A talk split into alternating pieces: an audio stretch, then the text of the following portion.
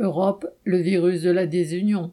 Le nouveau développement de la contamination plonge les États des pays riches, en particulier européens, dans la cacophonie. L'affolement l'emporte alors que les services de réanimation dans les hôpitaux se remplissent. Le retard de vaccination dans le monde favorise l'apparition de nouveaux variants, mettant à mal les traitements et vaccins conçus pour combattre l'épidémie. Alors que l'OMS misait sur la livraison de 2 milliards de doses avant la fin 2022 aux pays pauvres, 560 millions de doses seulement ont été distribuées dans 144 pays. Dans certains, le taux de vaccination est toujours de 3%. La majorité des pays riches se sont opposés à la levée des brevets qui permettraient de développer la vaccination dans le monde entier et les fabricants de vaccins privilégient les États qui peuvent payer. Quant aux États européens, à l'image de la France, ils n'ont même pas augmenté leur capacité hospitalière. C'est donc le retour à des mesures moyenâgeuses, adoptées qui plus est dans le plus grand désordre.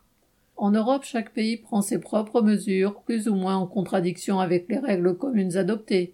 Ainsi, selon la destination, le pass sanitaire ne suffit plus pour voyager L'Italie, la Grèce, le Portugal et l'Irlande demandent désormais un test négatif en plus du pass sanitaire européen.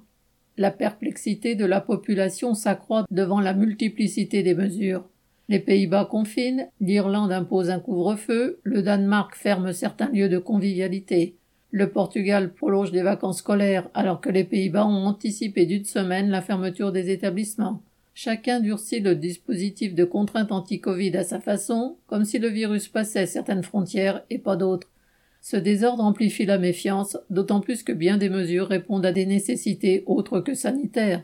Ce n'est pas seulement en France que la pandémie est utilisée politiquement par les gouvernements, qu'elle sert de moyen de pression sur les salariés, ou au contraire, que la complaisance vis-à-vis du patronat conduit à stopper des mesures anti-Covid à la porte des entreprises.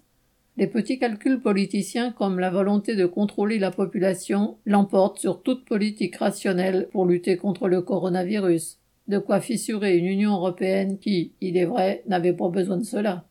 Inès Rabat.